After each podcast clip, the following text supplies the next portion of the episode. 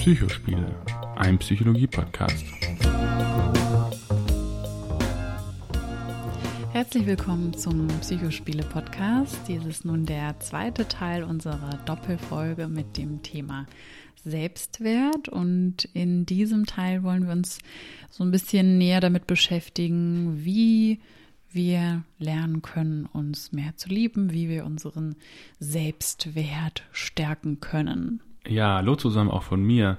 Genau, das ist das große Thema, dem wir uns heute annehmen. Ähm, es ist, muss man sagen, ein sehr schweres Thema. Ne? Ähm, vielleicht kannst du noch mal ein bisschen äh, deine Erfahrung aus der Therapie dazu teilen. Inwieweit ist das in der Therapie ein Thema?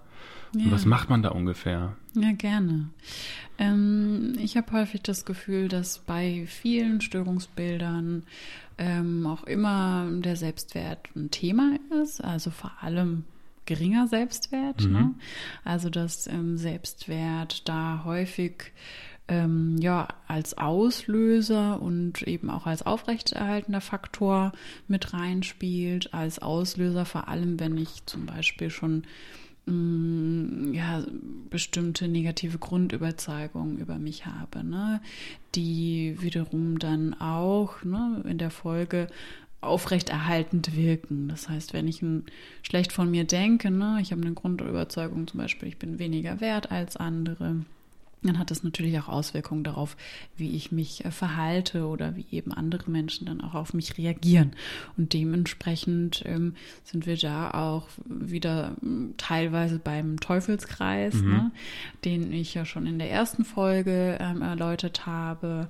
So ein Teufelskreis aus negativen Selbstüberzeugungen, einem negativen Selbstwertgefühl, das wiederum zu Selbstzweifeln führt und dann eben auch ja sich auswirkt auf eine soziale Kompetenz, wie interagiere ich, ne?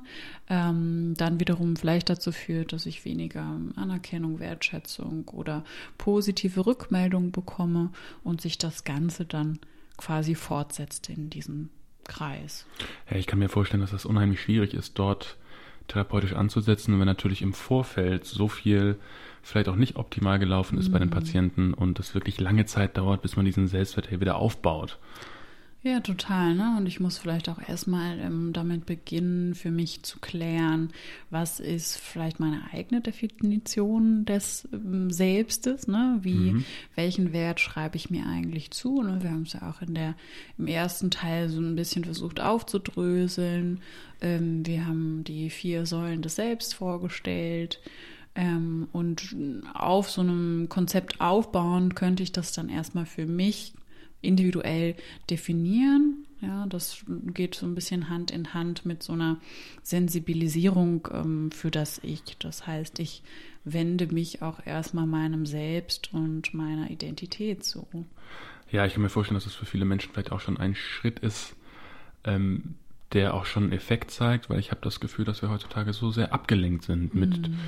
Dem Erfüllen Bedürfnissen, mit dem Erfüllen von Bedürfnissen von anderen Menschen, von unserem mhm. Chef, dann haben wir natürlich auch auf das Handy ähm, in, in der Hand. Partnerschaft, ne? In der Bin Partnerschaft, eher ja. am anderen orientiert. Ähm, und ich glaube, dass wir generell verlernt haben oder viele von uns verlernt haben, ne? eigene Bedürfnisse mhm. wahrzunehmen, diese überhaupt mal zu verbalisieren, ja, und diese dann vielleicht ab einem gewissen Punkt auch einzufordern. Ne? Ja. Und das würde ja auch wiederum dafür sprechen, ähm, sich selbst zuzuwenden, sich selbst äh, wirklich eingehend ähm, zu beobachten ne? und das ja. erstmal rauszufinden, ne? was ist es eigentlich. Und ähm, ich finde das auch tatsächlich nochmal so ein sehr wichtiger Faktor, ähm, wenn ich mich erstmal mir zuwende ne? Ähm, und vielleicht das auch entdecke, dass es ähm, mein Selbstwert gar nicht so gut steht, wie ich das vielleicht mhm. angenommen hätte, dann ist das vielleicht auch erstmal ein eher ähm, trauriger Prozess, ne? ja, so ja. hinzuschauen und zu sehen, dass da, dass es da nochmal Bedarf gibt. Ne? Was mir oft auffällt, ist, dass auch, ähm, und das fällt mir vor allem bei Männern auf, ist, dass so eine gewisse Unwissenheit über eigene mentale Zustände besteht. Also manchmal mhm. wissen die gar nicht so richtig, was ist eigentlich der Unterschied zwischen Gefühlen und Gedanken. Das sind einfach so Dinge, die kommen einfach in den Kopf und mhm. das verschmilzt irgendwie alles und so richtig wahrnehmen kann man das nicht. Man kann das auch nicht, wie du sagst, verbalisieren, zum Ausdruck bringen, auch vielleicht mal irgendwie in einer Art und Weise durchsetzen. Mhm. Männer haben natürlich sowieso von, von Natur aus, würde ich jetzt sagen, aber vielleicht auch ähm, ja, in, in, mit gewissen anderen Hintergründen ein Problem, letztendlich über Gefühle zu sprechen, die zu verbalisieren. Das ist vielleicht nochmal so ein gesellschaftliches Thema, das wir in der ersten Folge mhm. auch schon sehr, sehr deutlich äh, thematisiert haben. Von daher ähm, ist das etwas, was mir so aus der Arbeit mit Menschen auffällt, dass es da große Missverständnisse gibt über die eigenen Empfindungen oder emotionalen mhm. Empfindungen auch. Das heißt, du würdest sagen, der erste Schritt ist eigentlich, sich selbst wieder als fühlendes Wesen wahrzunehmen, oder? Ja, total. Und ich finde das super, dass du das nochmal so ähm, quasi aufgesplittet hast. Ich würde aber gar nicht, also ich würde noch weitergehen als die Aufsplittung mhm. zwischen äh, Gefühlen und Gedanken. Ja. Ich würde auch immer noch so weit gehen, ne? erstmal in so eine, eine Affektwahrnehmung oder eine Gefühlswahrnehmung zu gehen und dann nochmal tiefer zu schauen, ne? was will mir vielleicht auch das Gefühl sagen? Mhm. Ja, also welchen Impuls löst das möglicherweise aus und welche Rückschlüsse Schlüsse kann ich denn dann auch darauf ziehen, ähm, was ein darunterliegendes Bedürfnis sein könnte? Ne? Mhm. Also es könnte ja zum Beispiel sein, dass ich ähm, immer genervt bin oder gereizt bin, ja, und ständig in einer Überforderung bin, mhm. ja. Und das darunterliegende Bedürfnis wäre vielleicht, okay, ich habe ein Bedürfnis nach Ruhe oder mhm. dass es ähm, weniger wird, ja. Und dann wäre ja vielleicht auch ein Impuls, sich zurückzuziehen, ja. Also das ist sehr kleinteilig, aber das ist durchaus sehr lohnenswert, da ähm, hinzuschauen. Ne? Was sind denn so, so Bedürfnisse, die man da erkennen kann? Was hast du so aus deiner Erfahrung äh, mitgenommen? Gibt's da, es gibt ja auch Grundbedürfnisse, ne? Mhm. Ähm, weißt du, oder kannst du die einmal aufzählen oder weißt du ungefähr, wie die sich so äußern? Jetzt hast du mich natürlich erwischt, aber es gibt so ein paar Grundbedürfnisse. Bedürfnisse, ne? wir haben es auch in, im ersten Teil äh, angesprochen, es gibt ähm, das Grundbedürfnis nach Bindung, ja? Mhm. also Bindung und Zugehörigkeit, es gibt ein Bedürfnis nach ähm, Autonomie, es gibt ein Bedürfnis nach Kontrolle und Orientierung und es gibt ein Bedürfnis nach ähm, Lustgewinn oder Unlustvermeidung. Das sind Hast so du doch drauf. Wie groß, ne? Hoffentlich habe ich jetzt keins vergessen, ne? aber das würde man typischerweise als die ähm, ja, menschlichen Grundbedürfnisse bezeichnen. Ja. Nichtsdestotrotz gibt es ja für jeden nochmal so ganz individuell mhm. unterschiedliche Bedürfnisse, die quasi an diese Grundbedürfnisse anschließen. Ja. ja.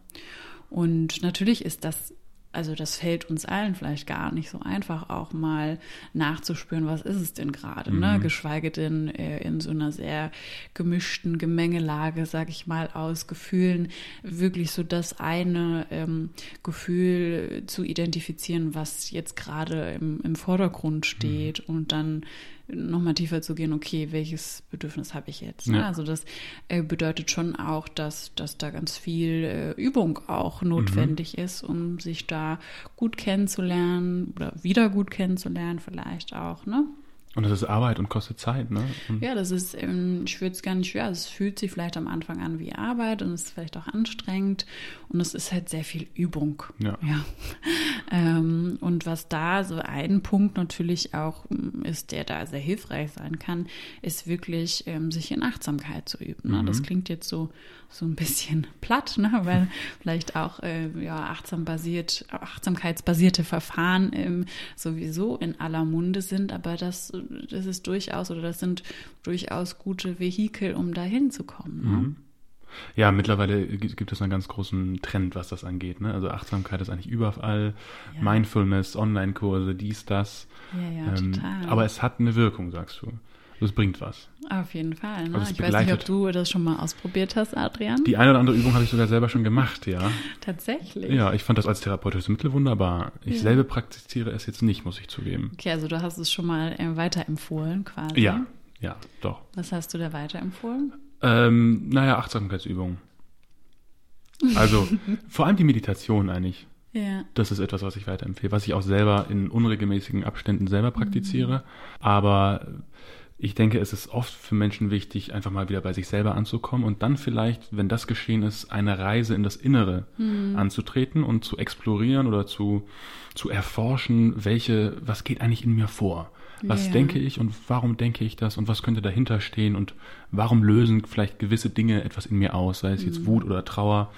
Ich denke, dass wir das so ähm, insgesamt als Menschen in unserem, in unseren Hemisphären, also vielleicht in unserer Gesellschaft, könnte man sagen, ein wenig vernachlässigt haben, dass mhm. wir eben nicht mehr uns fragen, was fühle ich da gerade, was ist dahinter, Ja. was, was könnte ich tun, damit sich das bessert. Jetzt hast du ja gerade schon angesprochen, ne, dass du eher so diese innere Achtsamkeit, ähm, man kann das Ganze unterteilen in so eine innere und äußere Achtsamkeit, ja. Und ich glaube, für viele ähm, Patienten und Patientinnen ist es erstmal einfacher, wirklich auch ähm, so in dieser äußeren Achtsamkeit zu bleiben, ne, weil das häufig niederschwelliger ist und, und ähm, ich sage jetzt mal alltags alltagstauglicher oder alltagspraktischer ist, ne? Und da eben so von außen anzufangen, zum Beispiel ähm, ganz einfach, äh, so wie wir gerade jetzt auch sitzen, dass wir mal ganz bewusst darauf achten, wie, wie sitzen wir hier eigentlich gerade, ne? Wie liegt vielleicht meine Schenkelunterseite auf dem Stuhl auf, ne? Äh, was ist das für ein Körpergefühl? Man könnte auch noch mal gucken äh, im Sinne unserer Sinne, ja, was höre ich denn gerade? Ähm, welche Gerüche nehme ich denn wahr und so mehr so in diese Hier- und Jetzt-Mentalität zu kommen, ja. Und sich darüber so ganz kleinschrittig auch dem zu nähern, ne? dass ich erstmal das beobachte und dann letzten Endes auch glaube ich, in so einem zweiten Schritt dann so eine innere Einkehr schaffen kann dann nochmal gucken kann, ne, welche, welche Gefühlsregungen habe ich da und wie kann ich die äh, differenzieren und was, was für Bedürfnisse habe ich dann. Es ist sicherlich auch ratsam, sich dem Ganzen ähm, in langsamen kleinen Schritten, wie du es gesagt hast, zu nähern und nicht Ja. zu viel auf einmal, weil ich glaube, heutzutage sind wir alle sowas von beständig unter Strom. Äh, Das haben wir auch in diversen Folgen schon äh, ganz gut ausgeführt, mit wie viel Informationen wir jeden Tag konfrontiert ähm, sind und wie viel wir eigentlich den ganzen Tag machen, wie viel Stress wir auch haben, dass vielleicht so, so Momente der Ruhe und dieses bewusste Wahrnehmen letztendlich auch mal große Schwierigkeiten und vielleicht auch so innere Unruhe auslösen könnte. Ja, total. Und ähm, wenn, wenn ihr euch jetzt vielleicht mal selber beobachtet, ne, häufig ist es ja so, dass wir gar nicht äh, hier im Moment sind, sondern wir sind ja, und das sagt die Achtsamkeit ja auch, oder so die Achtsamkeitstheorie sagt ja auch, dass wir eigentlich gar nie hier im Moment sind mit unseren Gedanken, sondern eher entweder rückwärts gerichtet sind, also das, was irgendwie in der Vergangenheit war und dann nochmal nachgrübeln, so, oh, wie war das denn jetzt oder wie hat er oder sie das jetzt gemeint oder was hätte ich da nochmal anders machen können hm, hm, und so weiter.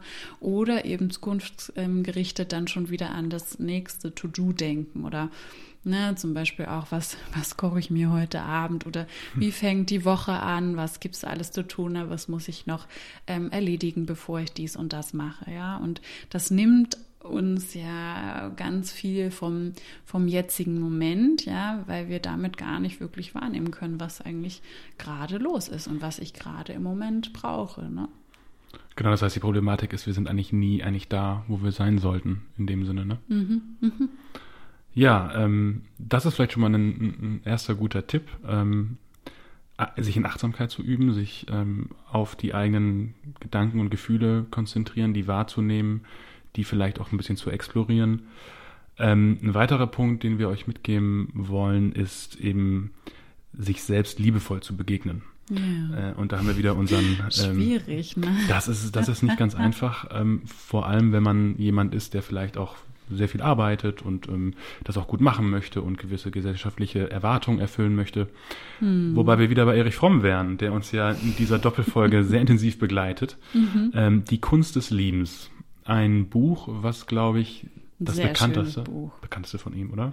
Ich glaube auch, ja. Ja, da geht sehr viel um Selbstliebe und auch um die Selbstliebe ähm, als Voraussetzung für die eigentliche Liebe. Ne? Ja, das, bevor ich nicht mich selbst lieben kann, kann ich auch eigentlich keinen anderen lieben. Genau. Sozusagen, ne? Wie, wie macht man das?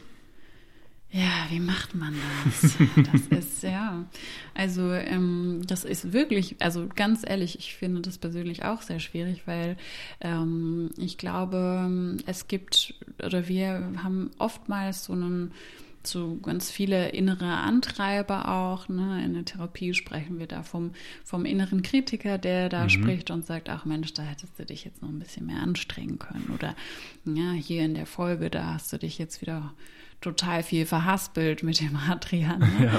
Ähm, und der innere Kritiker, der hat häufig eine sehr viel ähm, stärkere Stimme, vor allem, glaube ich, weil wir auch in in unserer Gesellschaft dazu neigen, ähm, sehr defizitorientiert zu denken. Das bemerke ich häufig. Ne? Und mhm. dann ähm, unseren Fokus oder unsere Aufmerksamkeit ähm, auch auf das legen, ne? was irgendwie nicht gut gelaufen ist oder was irgendwie noch gefehlt hat. Ne? Und da würde es darum gehen, wirklich mal diesen inneren Kritiker auch anzuschauen, ne, den zu identifizieren, vielleicht auch äh, sich darüber klar zu werden, was sagt er mir eigentlich die ganze mhm. Zeit, mhm. wann ist der aktiv. Da sind wir auch wieder bei der Beobachtung. Ne?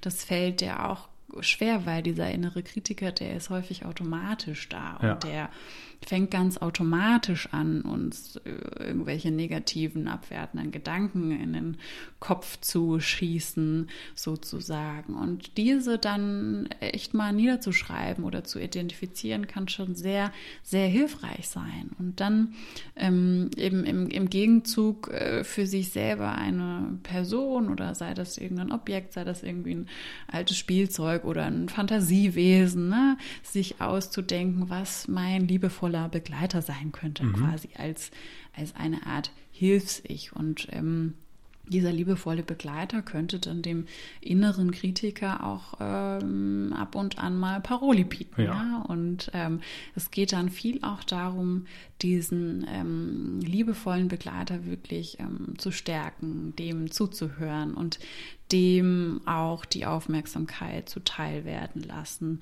Ähm, ja, und da vielleicht erstmal einen Gegenpart zu schaffen, ja, als ersten Schritt und dann als zweiten Schritt auch wiederum ähm, ja, versuchen, den, den inneren Kritiker leiser zu drehen und äh, eigentlich dem liebevollen Begleiter äh, mehr Gewicht zu geben. Ne? Und es muss am Ende ausgeglichen sein ungefähr? Muss nicht ausgeglichen sein, ne? Ich würde sagen, es ist fast, ähm, fast besser, ein bisschen mehr Anteil zu haben vom liebevollen Begleiter. Mhm. Der innere Kritiker darf natürlich trotzdem da sein, ne? Ja, der müsste auch da sein, oder? Hat er nicht auch eine wichtige sein? Funktion? Was meinst du, was könnte der für eine Funktion haben? Naja, vielleicht so eine gewisse regulierende Funktion, auch dass man ähm, dann auf der anderen Seite nicht, nicht zu sehr in Richtung Narzissmus abdreht oder in, in, in Selbstüberzeugtheit und Selbstverliebtheit, sondern dass auch der liebevolle Kritiker etwas ist. Das merke ich persönlich, dass es etwas ist. Der liebevolle der, Kritiker. Äh, das könnte auch ein liebevoller Kritiker sein, wenn die zwei dann am das, Ende genau, verschmelzen. Das ist vielleicht auch dann mein persönliches Konzept, was jetzt hier durch einen Versprecher rauskam. Aber ja, so sehe ich das. Ich glaube, dass so eine gewisse Selbstkritik wichtig ist, extrem mhm. wichtig ist. Und ich könnte mir vorstellen, dass es ein, schon auch ein gewisser Motor ist, ne? Ja. Also oder Motivator. Tatsächlich, wenn ich ähm, wenn es den Kritiker gar nicht gäbe, dann würde ich vielleicht auch nicht vorankommen. Ne? Oder du wärst ähm, eben einfach eine Person, die nicht liebenswert ist. Mhm. Oder ich könnte mich dadurch, dass ich eben den Kritiker so ein bisschen mehr kennenlerne, ne, kann ich dem mal zuhören und ich kann aber auch mal weghören, wenn der was sagt. Ne? Ja. Also ich gewinne so eine gewisse Kontrolle oder auch eine Entscheidungsfähigkeit genau. zurück, ähm, weil das ist ja häufig so, und das hatte ich ja gerade schon erwähnt, es ist ja häufig ganz automatisch. Genau. Und wenn was automatisch passiert, dann kann ich mich nicht mehr quasi dagegen entscheiden ja. oder kann ja. nicht mehr entscheiden, okay, dem, dem möchte ich jetzt nicht unbedingt folgen, weil ich entscheide mich jetzt dafür, ähm, wirklich auch liebevoll mit mir zu sein, weil es mhm. mir am Ende ein besseres Gefühl gibt. Ne? Ja. Ich meinte nur, Selbstkritik hat auch eine gewisse Funktion und auch eine gewisse auf jeden ähm, Fall, ähm, klar. Die man, ähm, aber eine liebevolle Selbstkritik ist vielleicht auch schon mal so ein bisschen dann. Äh, die, wir haben jetzt den liebevollen Kritiker. Ja, erfunden. den haben wir auch mal kurz, vielleicht können wir da irgendwie mal. Den haben wir hier mal zur Welt gebracht. Genau. Sozusagen. Schön. Ja. Ja, und das ist so im, im Zuge dessen, ne, so mit diesem liebevollen Begleiter, das klingt jetzt manchmal vielleicht so ein bisschen, ja, ein bisschen kindisch, ne, mhm. aber es geht schon auch darum, wirklich gut für sich zu sorgen oder sich selbst äh, zu umsorgen, ne, im Sinne von so einer ähm, Selbstfürsorge. Also konkret würde das heißen, ich bin ein bisschen nachsichtig mit mir. Ja. Ich nehme Fehler ähm, mir nicht so schwer zu Herzen, sondern sage, es kann passieren, ähm, ich lerne mhm. draus, ähm, nächstes mhm. Mal wird's besser ja, das wäre, würde so ein bisschen Hand in Hand gehen mit einer Selbstakzeptanz. Mhm. Ne? Ich akzeptiere das, dass ich vielleicht nicht überall der Beste sein mhm. kann oder die Beste. Ähm, und ich bin da wirklich auch, ja, wie du sagst, nachsichtig mit dem, dass manchmal die Dinge nicht so klappen, wie ich mir die vielleicht gewünscht hätte. Ja. Ja, und das geht auch, also ich finde das vor allem ähm, total spannend, weil wir ähm, so sehr auf diese Selbstoptimierung getrimmt werden. Ja, das. Diese Überdisziplinierung, immer noch mal mehr rauszuholen oder, oder besser zu sein. Mhm. Ja, und auch da würde so ein, so ein Quäntchen ähm, Nachsichtigkeit ganz gut tun. Definitiv. Ne? Da haben wir ja auch schon uns in der ersten Folge oder im ersten Teil dieser Doppelfolge ein bisschen ausgelassen über die gesellschaftlichen Hintergründe zu diesem Thema. Ähm, aber ja, Selbstoptimierung ist, ist ein Trend geworden und es wird ja auch als so cool verkauft und eigentlich ist, auch, ist das etwas, womit man viel Schaden anrichten kann bei sich selber, ne? Ja, teilweise denke ich schon. Und also es ist, du sagst, es ist so eine Art Disziplinwahn. Ne? Ähm, Mhm. Man versucht letztendlich ständig, sich irgendwie zu verbessern. Es setzt ja Mhm. auch voraus, dass man eigentlich nie zufrieden ist mit sich. Ja, oder man könnte auch so weit gehen, also ich weiß gar nicht, wer das irgendwann mal erwähnt hatte, aber diese mh, ständige Selbstoptimierung ist ja im Grunde auch die ultimative Vermeidung dessen, dass wir Mhm. eben auch unperfekt sind. Ne? Oh ja. Ähm, das finde ich ein- ist ein sehr spannender Gedanke, Mhm. ähm, weil es könnte eigentlich nur daran liegen, dass wir es nicht aushalten können, Ja. ähm, unperfekt zu sein und deshalb lieber in die Vermeidung gehen und überkompensieren. Genau. Ja. Ebenso können wir ja auch nicht aushalten, dass das Leben endlich ist. Ja, es ist, Das ist so ein so ähnlicher Mechanismus. So ein Tabu, ne? Was Ja. interessant. Ich finde es für die Selbstfürsorge nochmal wichtig zu sagen, dass da natürlich auch ähm, Bedürfnisse mit reinspielen. Also das, was wir eh schon im, mit der Achtsamkeit gesagt haben. Ähm, und das auch ähm, ja, fürsorglich dann im Alltag umzusetzen. Mhm. Gleichzeitig finde ich aber auch, dass so für eine in die Selbstfürsorge nochmal was mit reinspielt, was jetzt eher äh, auf Aktivitäten oder Handlungen abzielt. Ne? Also, dass ich wirklich gut für mich sorge und das bedeutet auch, dass ich zum Beispiel im, mm, im Alltag dann ähm, Dinge einbaue, die, die mir gut tun oder die mir wohltun, die vielleicht auch äh, sich positiv auf meine Stimmung auswirken. Also feste Zeiten einplanen in der Woche für Sport, Freunde treffen, soziale Aktivitäten, Kreativität. Ja, genau. Also all das, was mir irgendwie wohltut, ne? So ein, Mhm. ähm, ja, auch so ein Gegengewicht zu schaffen zu den Genau. ganzen Pflichten oder vielleicht auch jetzt gerade, ne, mit den Einschränkungen und sowieso den, den Bereichen, wo wir ganz viel Selbstkontrolle ausüben, dass wir da nochmal gucken, okay, wie schaffen wir da ein gutes, einen guten Gegenpol und sind da selbstfürsorglich mit uns. Das bedeutet auch, ne, dass ich gut auf meine, ne, wir haben jetzt so ein bisschen von Bedürfnisse eher im Sinne von einem ja, Grundbedürfnissen, äh, Gefühlen gesprochen, ne? aber das, da geht es natürlich auch um körperliche Bedürfnisse. Mhm. Also esse ich gut, schlafe ich genug, ja, also dass ich da, da gut drauf achte und mir so einen guten Rahmen dafür gebe. Wenn man das tut und man hat wahrscheinlich auch ähm, eine, lim- eine limitierte Zeit oder ist damit konfrontiert mit diesem Zeitfaktor, der ja heute auch ganz schwer, ganz schwierig ist. Wie kann man Das Zeit sparen, Zeit sparen? Sehr gut. Ja. Dann muss man ja auch zu gewissen anderen Dingen Nein sagen.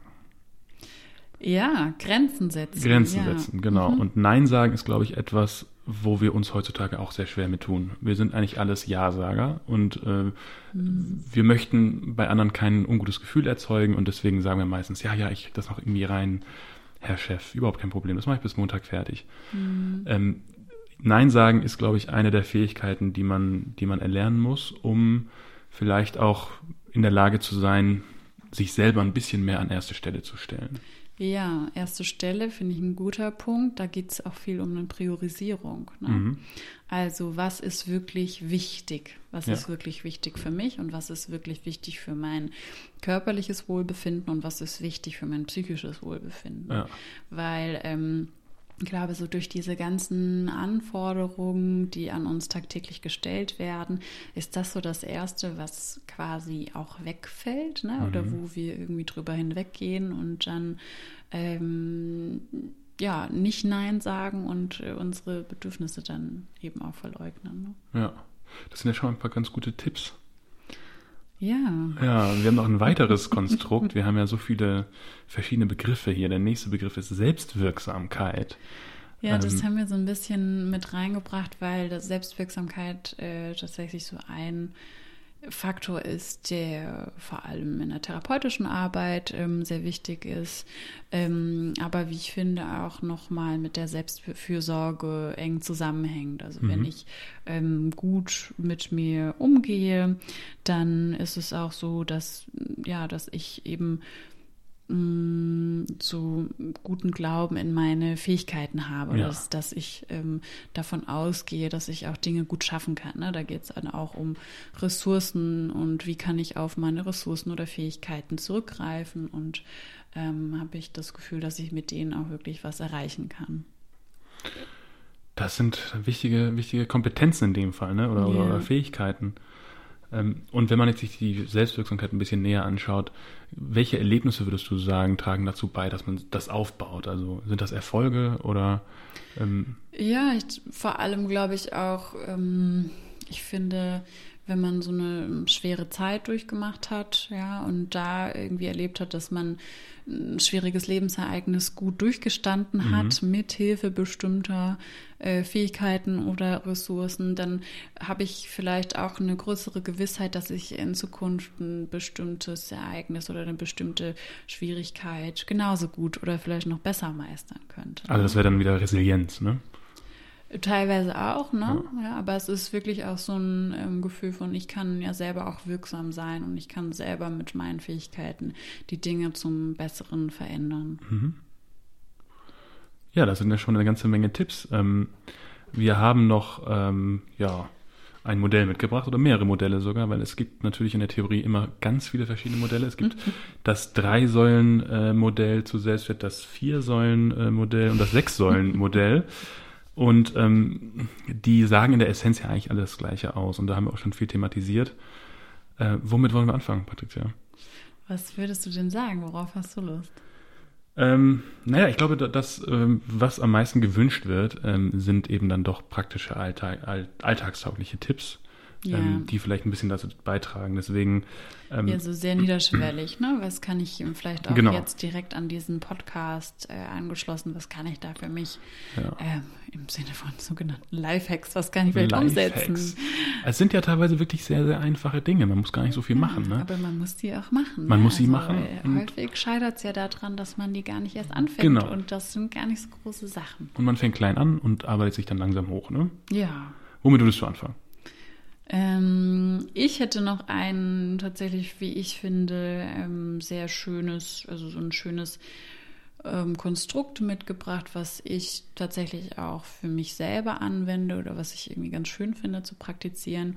Das äh, schließt nochmal ein bisschen an an die Selbstfürsorge. Das ähm, heißt Selbstmitgefühl. Ah, ja, wieder mit also, selbst, ne? ähm, genau, so eine liebevolle Präsenz für sich selber äh, quasi mhm. zu erschaffen. Und ähm, ich finde, dass man dadurch natürlich auch wieder einen sehr viel liebevolleren Umgang mit sich praktizieren kann, der dann aber auch ähm, nachhaltiger ist und ähm, auch so ein bisschen fürsorglicher ist. Und da gibt es so drei, drei Stufen. Also das ist quasi aufgebaut wie so ein kleines ähm, Ritual und ähm, das ist auch ähm, tatsächlich so angeschlossen an an, ja, vielleicht auch oder gerade praktikabel für schwierige Zeiten. Ja, vielleicht hilft es dem einen oder der anderen auch äh, jetzt in der Corona-Zeit, ne?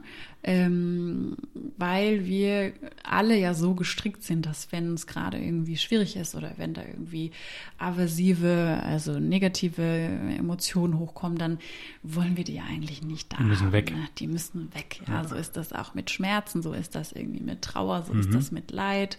Ähm, absolut nachvollziehbar. Erster Impuls ist, ähm, weg damit, ich möchte das nicht haben, es soll aufhören, ja, oder ja. gib mir am besten noch eine Tablette.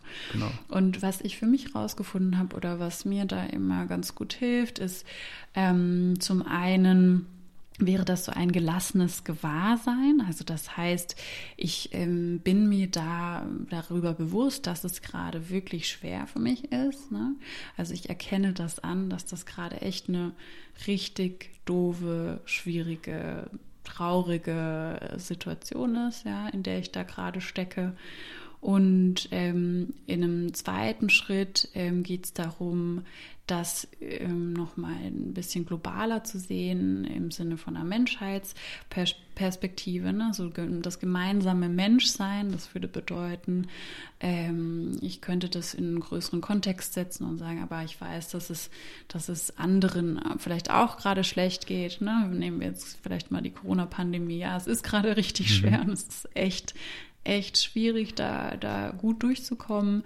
Ähm, aber anderen geht es vielleicht genauso und ähm, Leid oder Schwierigkeiten gehört auch zum Leben dazu. Das gehört mhm. zum Menschsein dazu, ja. Das so in dieses gemeinsame Menschsein eben einzuordnen.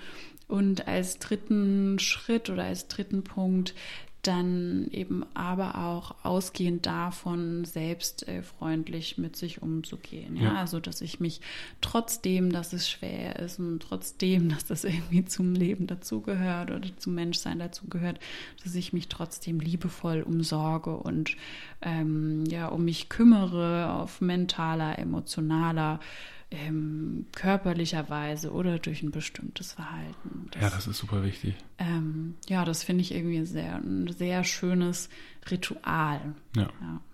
Du, du sprichst so ein bisschen auch die, sagen wir mal, den Kontext an, auch den, den globalen Kontext. Ähm, ich finde dieses Prinzip der Dankbarkeit auch ganz wichtig. Also, dass mhm. man sich einfach mal, und da würde ich auch gerne zu einem kleinen Gedankenspiel einladen, wenn wir uns mal überlegen, wie gut es uns geht oder wie hoch unsere Lebensqualität ist im Vergleich zu allen Menschen auf dem Planeten. Und wenn wir das mal so einteilen und uns dann überlegen, an welcher Position dort sind wir, sind, mhm. sind wir unter den besten 10% oder den besten 20% oder den besten 5%, wir sind definitiv weit oben, sehr weit oben. Und wenn wir uns mhm. jetzt mal überlegen, wie weit oben sind wir, wenn wir uns alle Menschen, die je auf dem Planeten gelebt haben, angucken. Also alle, 100 mhm. Milliarden sind das ungefähr, die je auf dem Planeten gelebt haben. Und da ist es wahrscheinlich schon so, dass wir höchstwahrscheinlich unter den ersten ein bis zwei, drei Prozent landen. Und wenn man das aus dieser Perspektive betrachtet, äh, scheint wirklich alles Leid, was wir so erleben, ähm, das soll das nicht relativieren, ne? aber mhm. es ist irgendwie vielleicht aushaltbarer, weil man einfach sieht, wie viel Glück wir denn auch gehabt haben und haben. Und jetzt auch gerade, wenn du Corona ansprichst, die Situation ist ja in anderen Ländern der Welt, wo der Hunger ausbricht, wo die Arbeit fehlt, wo Krisen passieren, mhm. nochmal eine ganz andere. Ne? Und wir beschweren uns schon eigentlich, wenn wir ja, ja, nur zwei Leute treffen können oder so, was überhaupt nicht ähm, die Folgen des Ganzen schmälern soll. Das haben wir, glaube ich, auch in unserer Folge gezeigt. Mhm. Aber ich denke, vielleicht hilft dieses Gedankenspiel so ein bisschen dabei, ähm, den eigenen Zustand ähm, einzuordnen und dann vielleicht nochmal sich die Frage zu stellen, ist das jetzt wirklich so schlimm, dass mein Chef mich kritisiert hat oder dass sich dies und jenes nicht so ganz funktioniert hat? Ja. Das ist das. Ja, genau, das ist dann, das wirkt so im Kontext nicht mehr ganz so schwer. Ne? Genau. Und äh, ich glaube, da geht es auch viel darum, nochmal so eine, vielleicht auch so eine Adlerperspektive mhm. einzunehmen, mhm. das ja auch ein, ähm, ein Teil der Achtsamkeit sein kann. Ne? Ist auch eine Übung, wirklich sich vorzustellen, ähm, dass ich jetzt wie ein Adler über das Ganze nochmal drüber fliege mhm. und nochmal betrachte und da auch so einen Perspektivwechsel vornehmen kann und dann möglicherweise äh, zu einer ganz anderen Erkenntnis Erkenntnis komme mhm. und ähm, das eben anders einordnen kann. Gleichzeitig sprichst du ja auch so diese Dankbarkeitsperspektive an. Ne? Ähm, kann man auch so praktizieren, indem man ein Dankbarkeitstagebuch mhm. führt und sich wirklich ähm, die Dinge jeden Abend äh, vor Augen hält, die wirklich gut gelaufen sind oder die man selber gut gemacht hat an dem Tag, was man vielleicht auch gelernt hat, was man über sich gelernt hat, ja, wo man anderen vielleicht was Gutes getan mhm. hat. Ähm, das hilft tatsächlich auch, ähm, liebevoll mit sich, aber auch mit anderen zu sein, ja. ja.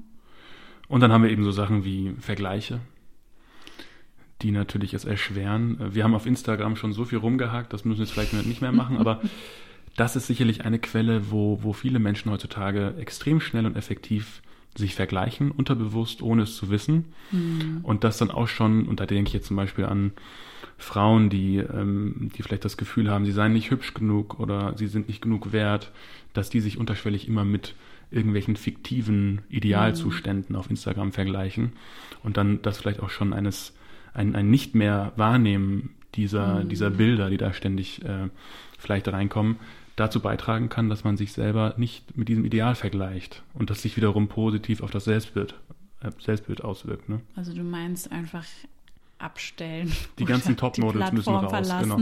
Vielleicht auch das. Ich habe hab selber kein Instagram, aber ich habe mir sagen lassen, es gibt da auch so ein paar ähm, konstruktive oder sagen wir mal inhaltlich fordernde Dinge. Ähm, man kann ja verschiedenste Inhalte über Instagram mhm. konsumieren, aber wenn das dann letztendlich nur Bilder von irgendwelchen schlanken, gefotoshoppten Frauen ähm, ist, dann ist das natürlich schwierig. Und dann denkt man auch gleich, oh Gott, da werde ich ja niemals rankommen, egal wie viel ich jetzt abnehme mhm. oder, oder sonst irgendwas oder Sport mache. Ne?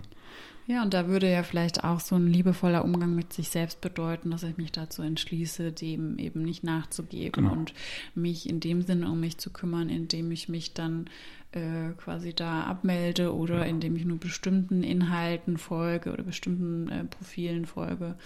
Ja, ja. das ähm, wäre so als Lifehack oder als konkrete Umsetzung ja durchaus denkbar. Ne? Ja, aber dem geht ja voraus, dass ich mich erstmal frage, ist das wichtig für mich? Brauche ich das? Mhm. Was gibt es mir eigentlich? Will ich da nur neue ähm, Unterwäsche mir angucken oder neue Mode oder interessieren mich wirklich diese Geschichten, die diese Menschen zu erzählen haben? Oder mhm. passiert da vielleicht irgendwas anderes in mir?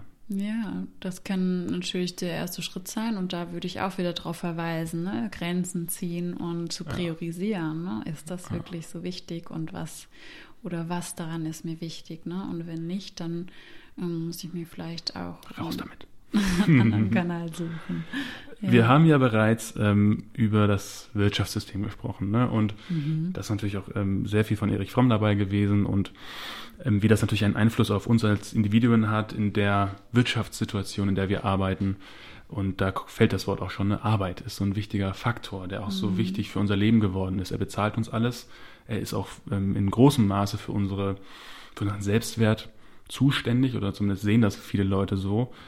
Ähm, wichtig ist auch zu erwähnen, dass der Job einfach erstmal ein Job ist und dass man sich vielleicht nicht so sehr darüber definiert. Ne? Mhm. Ja, und der kann natürlich, ähm, finde ich schon auch, also manchmal lässt sich das nicht vermeiden und ähm, es ist ja auch, denke ich mal, in Ordnung, sich über einen gewissen Teil da, darüber zu definieren, ja. ja. und daraus auch einen Wert zu ziehen. Das ist ja für jeden auch ganz individuell unterschiedlich. Ähm, was wir da, glaube ich, so empfehlen würden oder was wir glauben, was natürlich hilfreich sein könnte, ist, ähm, sich genügend äh, Bereiche neben der Arbeit zu suchen, wo ich positiven Wert für mein mhm. Selbst ziehen kann. Ne? Also wo habe ich noch ähm, Eigenschaften oder Interessen, ähm, wo habe ich noch andere soziale Kontakte und wo wird mir vielleicht noch was anderes rückgemeldet. Ja, ja. ja das ist wichtig. Ähm, da ist ja natürlich auch interessant, dass ähm, die ganzen Jobbezeichnungen ja in den letzten so 10, 20 Jahren sich alle ein bisschen geändert haben und es gibt ja jetzt eigentlich, sind, alle sind Manager äh, egal wo man arbeitet, äh, in welcher Position, das ist egal. Ähm, man versucht scheinbar oder, oder die Industrie versucht mit solchen äh, Jobbezeichnungen wirklich ein, ein, ein wertschätzendes Gefühl zu vermitteln mhm. und zu sagen, du bist wichtig, du bist Manager. Weil früher gab es einfach Manager, die waren die höchsten Tiere bei der Telekom oder bei BMW oder sonst irgendwas. Und mittlerweile dürfen alle Manager in ihrem Titel tragen. Das ist nur so eine Anekdote, die mir dazu einfällt. Ist das nicht ähm, schön? Es ist schön, wenn, wenn, wenn, diesem, wenn diesem vorgegaukelten Wert wirklich ein realer zugrunde liegen würde. Ne? Dann würde ich mhm. das sagen, wenn sich jeder wie ein Manager fühlen darf, und das sind natürlich dann auch so Eigenschaften, die man vielleicht nicht so ganz befürworten sollte, weil da geht es ja eigentlich nur darum, dass man Macht und Kontrolle über andere Menschen vielleicht hat. Mhm. Ähm, die bloße Bezeichnung macht nichts besser. Ich meine, jetzt dann sagt man Floor Manager anstatt ähm, Putzhilfe oder sowas. Mhm. Und das, das ändert nichts. Ähm, wie du Dinge bezeichnest, ändert nichts an deren Naturell. Das verändert deren Charakter ja natürlich nicht. Mhm. Das war noch das. ähm, Perfektionismus. Ja. Ganz schwieriges Thema, ne? Ist heute auch so ein Ding. Alles muss perfekt sein. Ich finde aber, Perfektionismus geht äh, auch so sehr stark damit einher, was mein innerer Kritiker sagt oder was meine mhm. Grundüberzeugungen sind. Ne? Perfektionismus würde ja auf so einer Annahme beruhen oder sich entwickeln. Ne? Ähm, ich muss alles perfekt machen oder wenn ich nicht alles perfekt mache, dann äh, bin ich weniger wert oder dann, dann werde ich vielleicht rausgeschmissen oder ne, werde ich nicht angenommen.